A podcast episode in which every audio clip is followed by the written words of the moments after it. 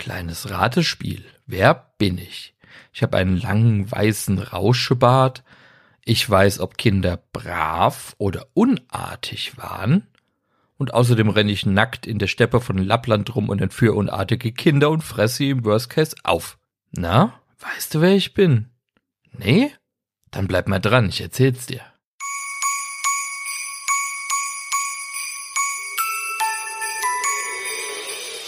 Da liegt so viel Schund, den's zu erkunden gibt. Tief unten auf dem Grund, wo dich niemand sieht. Also tauch doch mit zum Riff. Du wirst es nicht bereuen.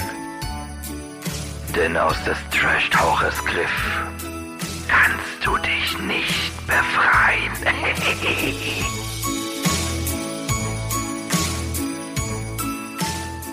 Der Vetula und hallo zusammen. Einen wunderschönen zweiten Advent und Nikolaustag. Ich hoffe, ihr habt was in euren Stiefeln gefunden, was ihr euch auch vielleicht in den Mund schieben könnt und was auch heil wieder rauskommt und auch irgendwie nach was Leckerem schmeckt und nicht für Verstopfung sorgt.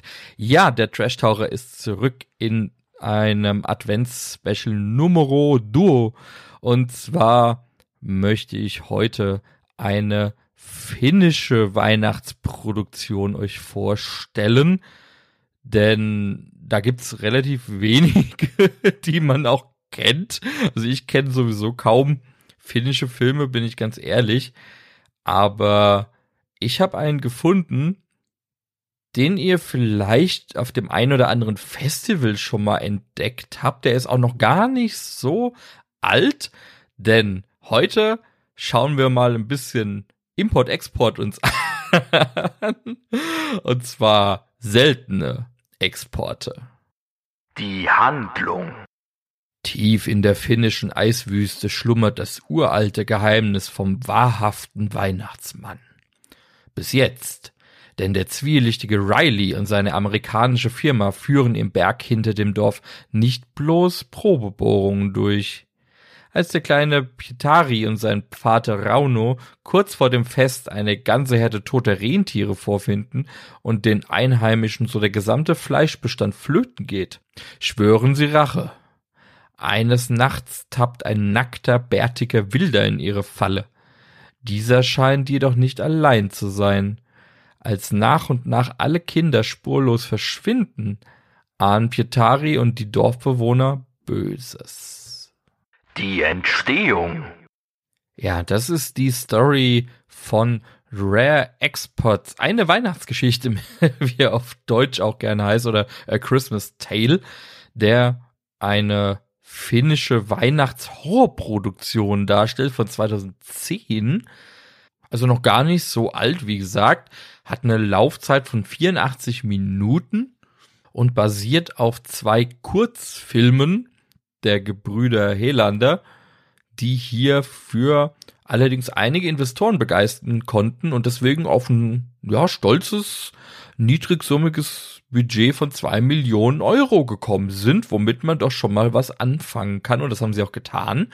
Denn es ist eine, ja, multi-internationale Produktion, denn dran beteiligt waren Geldgeber aus Finnland, Norwegen, Schweden und Frankreich. Und die waren allesamt sehr angetan von der Idee von Lialmari Helander, der hier auch auf dem Regiestuhl Platz nimmt, der auch schon bei den gleichnamigen Kurzfilmen Rare Exports Regie geführt hat und auch das Drehbuch mit beigesteuert hat. Ja, und das war hier quasi sein Einstieg ins ja, International Business, kann man sagen, als Langspielfilm auf jeden Fall. Und danach konnte er zum Beispiel weitere große Filme drin, wie Big Game mit Samuel L. Jackson als schießwütiger US-Präsident. Den habt ihr vielleicht auch schon mal gesehen. Das Drehbuch von Rare Experts stammt von Yalmari und seinem Bruder Yuzo Helander die beide zusammen die Vorlage, wie gesagt, schon beigesteuert haben, wobei Yuzo eigentlich eher im Visual Effects Bereich unterwegs ist oder für das Graphic Design, auch schon bei den Kurzfilmen, aber auch hier bei der Langfilmversion war er eher im visuellen tatsächlich unterwegs. Aber Drehbuch hat er natürlich trotzdem mit seinem Bruder zusammen geschrieben. Als Produzentin bin ich über den Namen von Agnes B. gestolpert. Und zwar ist das eine französische Modedesignerin. Da denkt ihr euch erstmal so, hä, okay, schön und gut, aber was hat die mit finnischen Weihnachtshorrorfilmen am Hut? Ja, erstmal nix. erstmal hat sie eigentlich hauptsächlich mit Mode zu tun, aber sie ist eine ja mehr oder weniger bekannte Förderin von Kleinstproduktionen mit einem gewissen Charme. Und da könnte euch der Name Harmony Corrin was sagen. Ja, der hat nämlich so kleine, etwas, hm, wie beschreibt man das jetzt? durchgeknallte Independent-Filmchen gemacht, wie zum Beispiel Trash Humpers. Also da geht's um Senioren, die notgeil auf Mülltonnen springen. Oder zum Beispiel Spring Breakers. Den dürftet ihr aber kennen mit einer der unglaublich intensivsten Zeitlupenszenen, in der ein Britney Spears Song auf Klavier im Hintergrund gespielt wird, die ich kenne. Also ist, glaube ich, der Einzige, der eine Zeitlupen-Szene mit einem Britney Spears-Song auf Klavier macht. Aber ist egal, das war die beste Szene überhaupt im ganzen Film, wie ich finde. Genau, und die wurden auch schon von Agnes B. gefördert. Und hier hat sie die Gebrüder Helander sich ausgesucht. Und ich würde sagen, sie wird es auch nicht bereut haben im Nachgang. Doch dazu mehr später. An der Kamera ist der finnische Landsmann Mika Orasma seine Perspektive auf den Film und das Geschehen, die habt ihr zum Beispiel schon bei den Iron Sky Filmen mitbekommen. Da hat er nämlich auch die Kamera geführt oder war zumindest als Hauptverantwortlicher dafür zuständig. Und natürlich auch bei Big Game. Wer hätte gedacht?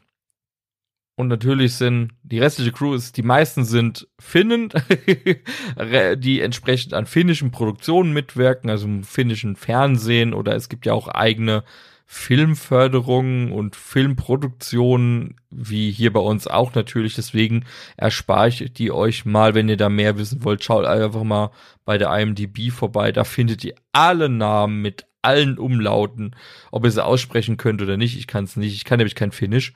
Aber die Darsteller will ich euch trotzdem noch mit auf den Weg geben, weil die, ja, haben ja nie keine unwesentliche Rolle im Film bekommen. Und die ja eigentlich Hauptrolle spielt ein Kind und das Kind namentlich Onni Tomila, der den Pietari spielt, einen kleinen neugierigen Jungen, der allerdings ein bisschen Angst vor dem Weihnachtsmann hat und das aus gutem Grund. Und den habt ihr aber schon gesehen, falls ihr die Kurzfilme kennt, da hat er nämlich auch, ich glaube im zweiten Kurzfilm den kleinen Jungen gespielt und er hat auch die Hauptrolle in Big Game gespielt, neben Samuel L. Jackson. Das ist doch schon ganz beachtlich für den kleinen Onni. An seiner Seite haben wir Jorma Tomila als Rauno, der seinen Filmvater spielt. Als Schauspieler ist er schon seit den 80er Jahren aktiv, vorrangig natürlich in finnischen Produktionen, aber auch er war in Big Game mit dabei. So, und das geht sich, zieht sich jetzt eigentlich durch fast alle Schauspieler durch. Wir haben hier Tommy Coppella als Aimo, dann haben wir Rauno Juvonen als Piparinen. Die waren allesamt auch bei Big Game mit am Start. Dann haben wir Per Christian Elefsen, ein Norweger, Achtung, als Riley. Der könnte euch, wenn ihr mit der Serie Norseman vertraut seid, bekannt vorkommen. Der hat da nämlich in einigen Folgen den Tourmanager gespielt. Da fällt mir gerade ein, ich muss mal unbedingt wieder Norseman gucken. Unglaublich witzige Serie. Empfehlung. Und wir haben Jonathan Hutchins als Brian Green, das böse Mastermind im Hintergrund quasi. Den habt ihr, wenn ihr die Kurzfilme kennt, auch schon mal zumindest gehört. Denn er ist der Off-Erzähler der Kurzfilme. So, das war kurz und knackig die Crew, die hinter Rare Exports steckt. Und jetzt möchte ich euch spoilerfrei meinen Eindruck zu Rare Exports mitgeben und euch verraten, ob ihr euch wirklich nackte, verdreckte, schwitzige, blutrünstige Weihnachtsmänner antun solltet. Mein Eindruck. Und kurz vorweg, ja, solltet ihr. Ende der Folge, wir hören uns nächste Woche. Nee, Quatsch. Also, wann kriegt man denn mal so eine merkwürdige Konstellation für einen Film zusammen? Einerseits ist es eine finnische Low-Budget-Produktion, basierend auf einem Kurzfilm. Das ist jetzt nicht so ungewöhnlich, aber allein diese Story, dass es darum geht, dass in Lappland freilaufende, wilde Weihnachtsmänner durch die Gegend laufen und erschnuppern können, ob jemand artig oder unartig war. Ja, und wenn jemand unartig war, dann wollt ihr gar nicht wissen, was mit dem passiert. Dann werden die verschleppt, massakriert oder einfach getötet im Worst Case. Das ist schon eine ziemlich geile Idee, muss ich sagen. Also ich habe ja die Kurzfilme gesehen, die kann ich euch wirklich ans Herz legen. Könnt ihr bei YouTube übrigens sehen, die heißen auch einfach Rare Exports. Also es sind Kurzfilme im Stil von Image Movies von der Firma, die eben eine besondere Ware exportiert und ins Ausland verkauft. Und diese Ware sind eben echte Original-Weihnachtsmänner aus Lappland.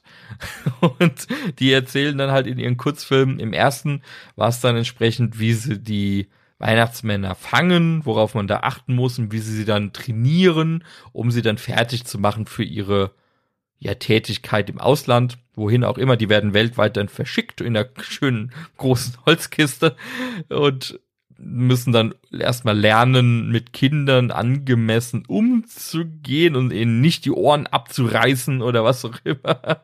auch wenn sie vielleicht unartig waren.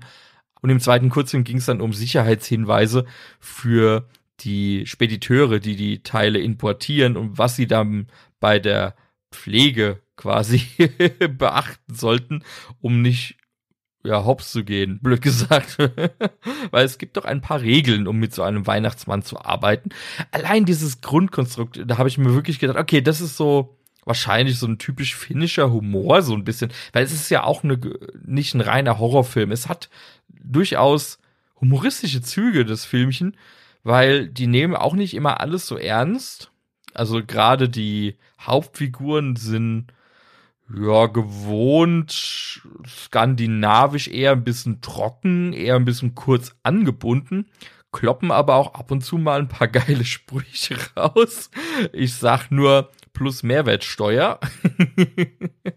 aber ansonsten ist das Ganze wie so eine Art ja, Jurassic Park meets The Thing habe ich mich gefühlt. Am gerade so der Anfang, gerade äh, wenn diese Ausgrabungen, diese Bohrungen anfangen, das hat mich doch sehr sehr stark an den Anfang von Jurassic Park, wo diese Bohrungen in, ich glaube in Mexiko stattfinden, wo sie dann die eingebernsteinten Moskitos freilegen und dann überlegen, was sie damit machen und bla bla bla. Und es gibt auch natürlich so einen Konzernchef, der da entsprechend ein Auge drauf hat und da sehr, sehr akribisch ist und auch noch seinen ja, Baustellenmitarbeitern an die Hand gibt, hier, äh, hier ist eine Bedienungsanleitung, wie ihr euch verhalten sollt und bleibt, seid bloß artig und nicht fluchen und, und, und, und, und.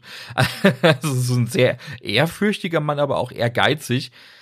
Ja, und dass das natürlich dann schief geht, ist ja erwartbar, deswegen The Thing, auch natürlich mit Ausgrabungen im Eis, denn ja, die legen hier was ururaltes frei, was von den Samen, also der indigenen Einwohnergruppe Finnlands damals sehr, sehr weise und voraussichtlich äh, tief im Boden unter Steinen, Bergen verscharrt wurde, in einem riesigen Eisklumpen eingefroren und das nicht ohne Grund, denn da liegt der echte Weihnachtsmann begraben. Und der war tatsächlich gar nicht mal so nett, wie uns Coca-Cola weiß machen will.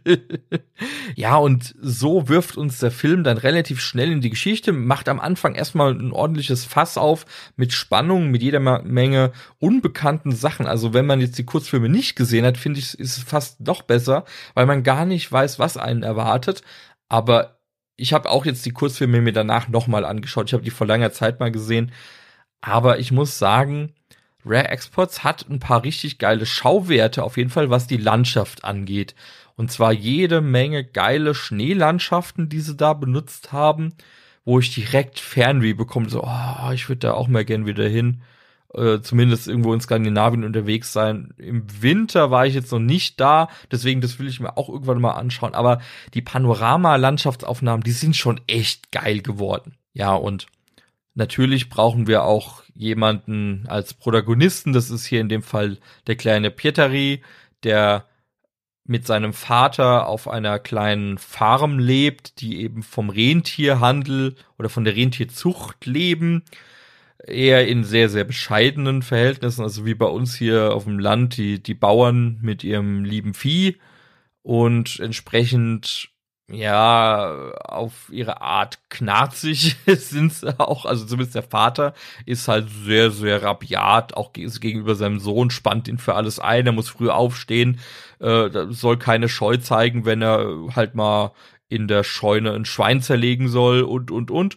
Ansonsten gibt's da nicht viel, ja, familiäres zwischen den beiden. Also es ist jetzt nicht von Wärme geprägt, muss man sagen.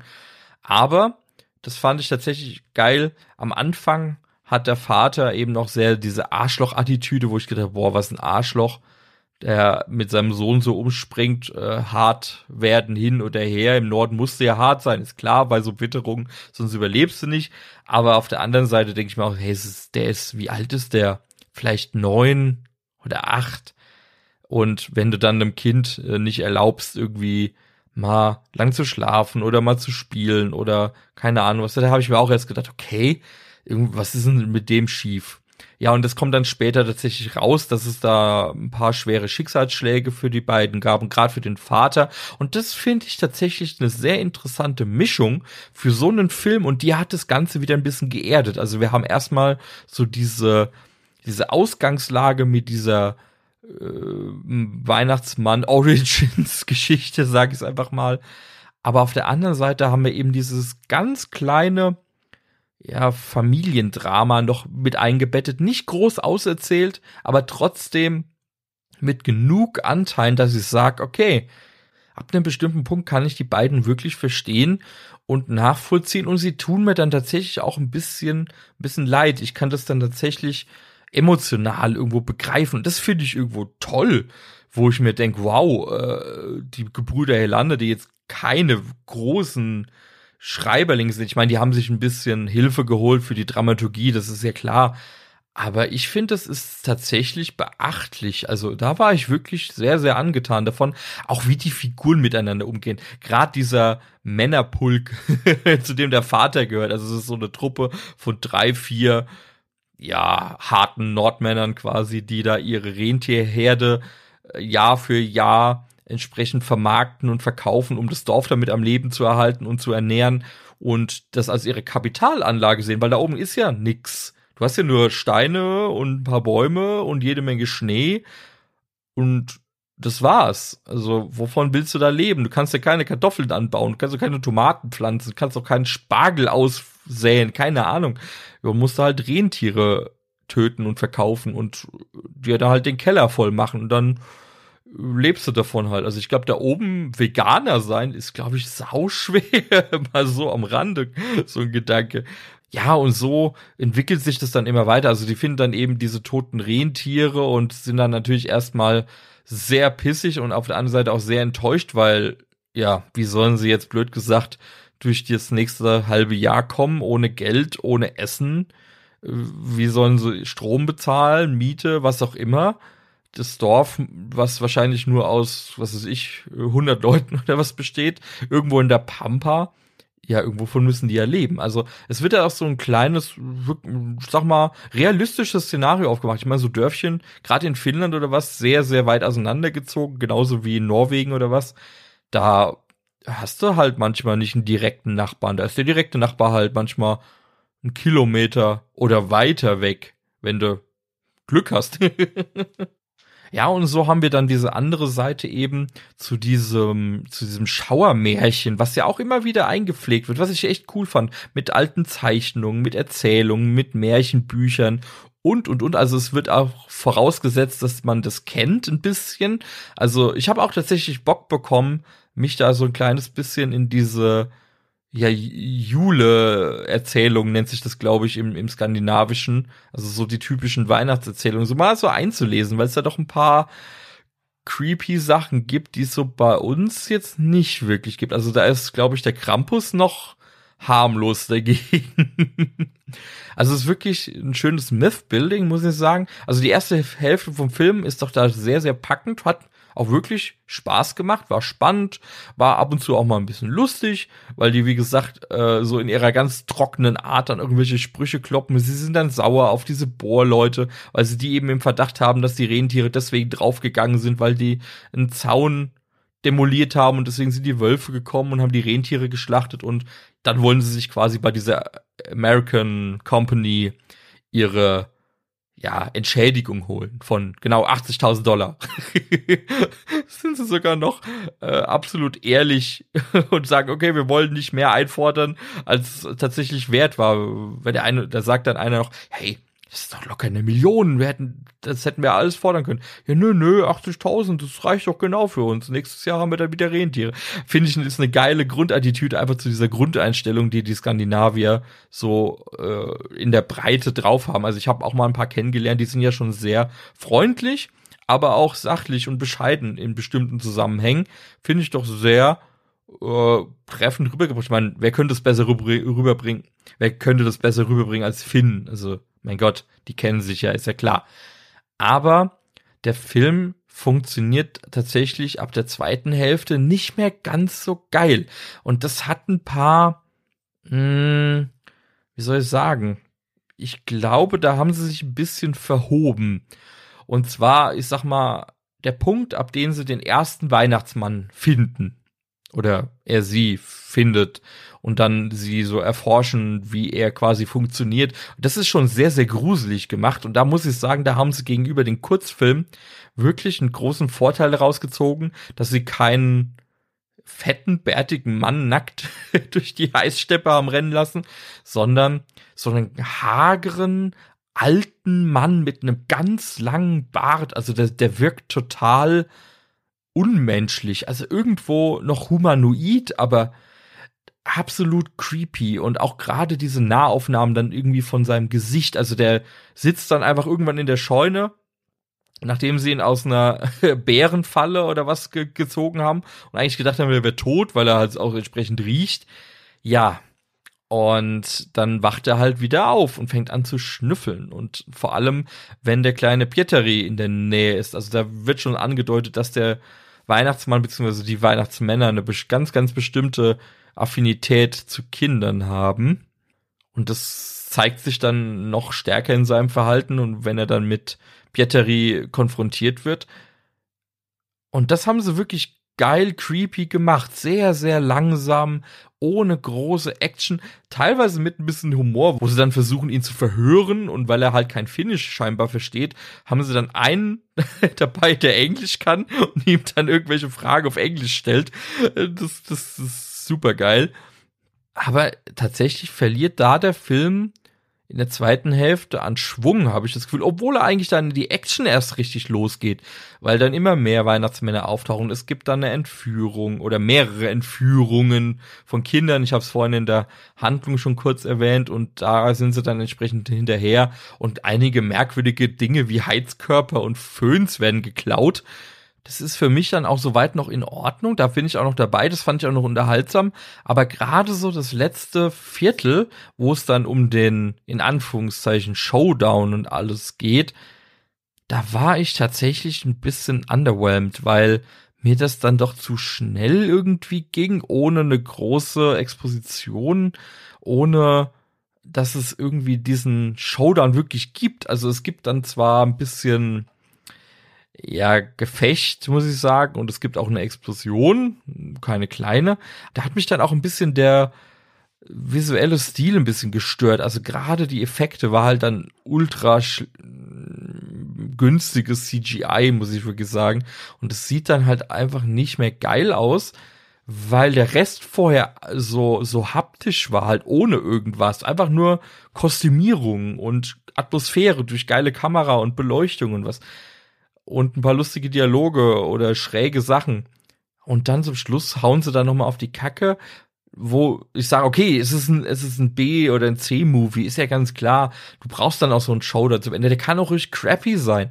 Aber der war dann tatsächlich ein bisschen underwhelming. Ich, ich habe wirklich gedacht, dass sie da nochmal komplett abdrehen, also richtig abdrehen. Aber haben sie nur angeteased und dann, ja, kann ich jetzt auch nicht mehr dazu sagen.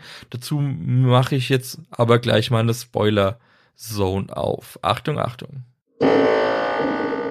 Achtung, Spoiler-Alarm. Ja, und zwar muss ich wirklich sagen, dieser in Anführungszeichen echte Weihnachtsmann, der hat mich dann tatsächlich sehr gestört. Also ich fand bei den Kurzfilmen war ja die war ja die Annahme okay, es gibt eben wild lebende nackte ja fleischfressende Weihnachtsmänner beziehungsweise tötende, die die fressen ja nur Lebkuchen besonders gern.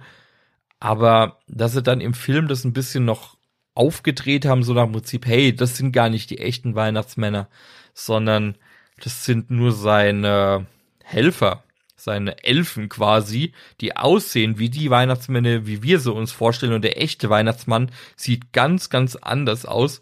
Finde ich erstmal cool, dass es dann eben wirklich so ein riesiges, eingefrorenes Monster mit Hörnern und was ist. Also wirklich so ein bisschen Krampus-Style.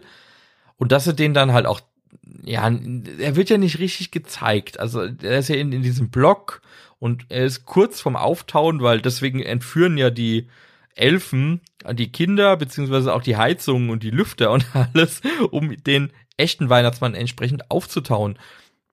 Und es ist auch kurz davor, ja, und dann gibt's halt dann den Endkampf mit den Elfen und ja, es ist ein bisschen Schade, dass es da nicht ausgespielt wurde, sondern dass der dann einfach gesprengt wurde, dass es da keinen geilen Kampf oder sowas noch irgendwie gab. Irgendwas Übertriebenes. Ich muss so ein bisschen an das Finale zum Beispiel von Braindead oder was denkt, wo dann am Schluss nochmal die, die Oberzombie-Mutter auf dem Dach rauskam oder sowas. Wisst ihr, was ich meine? Also da war ich ein kleines bisschen underwhelmed, dass ich gedacht habe, cool, jetzt gibt's nochmal so ein Stand-off. Und wenn es nur ein kurzes ist, äh, dann, dann oben auf dem Berg und dann wird er wieder in seine Grube gestoßen oder keine Ahnung was also das hat mir ein bisschen gefehlt. Aber was cool war, es gab einige brutale Szenen. Auch wenn die ein bisschen weggekattet waren, hatte ich das Gefühl. Also der Gore-Faktor oder Splatter-Faktor war jetzt nicht so hoch im Verhältnis wie in den Kurzfilmen, hatte ich das Gefühl, da hat man doch ein bisschen mehr gesehen. Aber es kommt auf jeden Fall einiges drin vor. Also da kommt ihr auf eure Kosten, wenn ihr auf ein bisschen Blut und Sachen aufspießen und durchbohren und hast nicht gesehen steht. Also war echt unterhaltsam. Und ich finde auch diese Anknüpfung an die Kurzfilme ist gut gelungen. Also gerade dann zum Ende hin, weil das der der Langfilm ist quasi die Vorgeschichte zum zu den Kurzfilmen, wie das Ganze überhaupt angefangen hat, so eine Art Prequel. Da habe ich tatsächlich gedacht, das ist eine coole Idee. Das gibt aber halt auch nicht mehr her. Also eine Fortsetzung wird dazu sehr wahrscheinlich nicht kommen, gehe ich nicht von aus. Also was willst du denn da noch weiter erzählen? Die verschicken die dann halt in die Welt draußen, haben die da entsprechend abgerichtet und keine Ahnung was. Also du kannst dann nur irgendwie sagen, okay, hast dann irgendwo einen Amoklauf irgendwo in Tansania oder wo sie es dann überall hinschicken. Aber ich glaube, das käme dann nicht so geil. Also von daher ist alles gut, so wie es ist. Gerade in der Kombination mit diesem Kurzfilm, sehr cooler Anreiz, zu sagen, kann man sich auch mal öfter angucken. Vielleicht auch mal auf Finnisch. Also ich habe mir jetzt auf Deutsch geguckt tatsächlich. Ich glaube, auf Finnisch kommt er noch mal vielleicht ein bisschen lustiger rüber.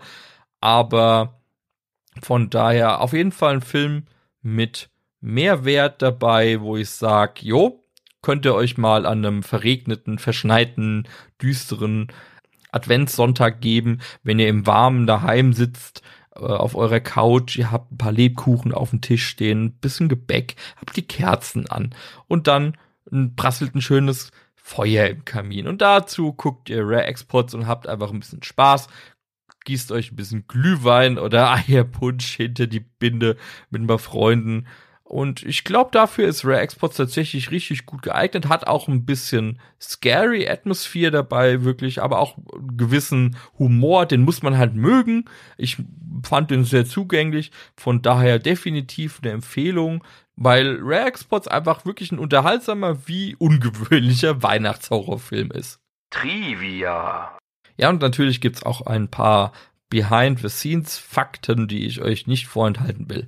Und zwar Vielleicht hat's der eine oder andere aufmerksame Zuhörer unter euch schon vorhin beim Cast gehört, denn Onni und Jorma Tomila haben denselben Nachnamen und die sind auch tatsächlich verwandt, denn sie sind Vater und Sohn. Also Jorma ist der Vater und Onni ist der Sohn und sie spielen ja auch im Film Vater und Sohn.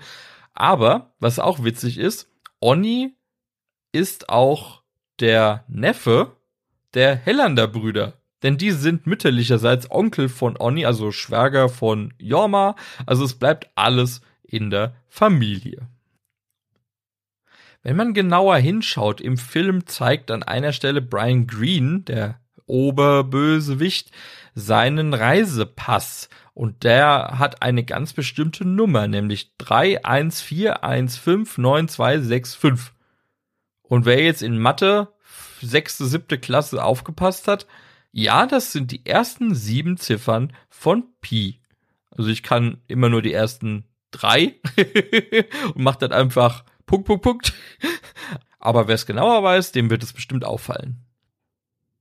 Ja, und wer jetzt denkt, oh, das ist ja eine tolle finnische Landschaft, die sie da genommen haben, da will ich auch gern mal hin, ja, den muss ich leider enttäuschen, denn der Film wurde nicht in Finnland gedreht, beziehungsweise Lappland, wie sie ja suggerieren, sondern in Tromsø in Norwegen.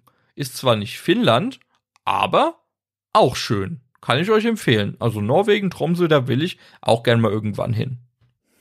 So, das war's mit dieser kleinen Advents-Nikolaus-Folge zu Rare Exports. Ich hoffe, ihr habt mal wieder was Neues entdeckt, bisschen was für die Feiertage. Nächste Woche kommt natürlich die dritte Adventsfolge über einen spanischen Kurzfilm. So viel kann ich schon mal vorab verraten. Aber dazwischen kommt noch etwas anderes. Ich bin nämlich am 11. Dezember, also kommenden Samstag, auf Tour.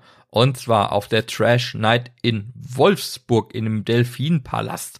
Da findet in Kooperation, ich glaube, mit Deadline und dem Virus Magazin zum zweiten Mal die Trash Night statt. Und da werden dann Filme gezeigt wie Zist, über den ich ja schon mal in einem Podcast gequatscht habe, Turbo Kid oder die drei Engel von der Todesinsel zum Beispiel und einige Kurzfilme sind mit dabei. Deswegen Empfehlung, wenn ihr noch nichts vorhabt am 11.12., kommt gerne nach Wolfsburg. Das findet aktuell auch noch statt. Also äh, die ziehen es auf jeden Fall durch und der entsprechenden Auflagen. Tickets sind auch erschwinglich, ich glaube 22 Euro für das Gesamtpaket. Samstagabends geht bis in die Nacht hinein. Eva Habermann ist auch vor Ort, die gibt da ein Q&A zu Zist und wahrscheinlich auch Autogramme oder was auch immer. Von daher Schaut gerne mal vorbei. Vielleicht treffen wir uns da am Tresen auf ein Bier oder können auch mal ein bisschen quatschen. Ich werde auf jeden Fall dazu auch wieder ein bisschen vloggen. Schaut dafür gerne auf meinem Instagram-Kanal at Trashtaucher vorbei. Da kriegt ihr alles live mit. So, das war's vom Trash Taucher für heute. Wir hören uns dann, wie gesagt, nächste Woche oder sehen uns auf der Trash Night. Und dann sage ich nochmal zum Schluss, yeah, hü vestit. Keine Ahnung, ob das stimmt. Macht's gut, ich kann kein Finnisch, verdammte Scheiße.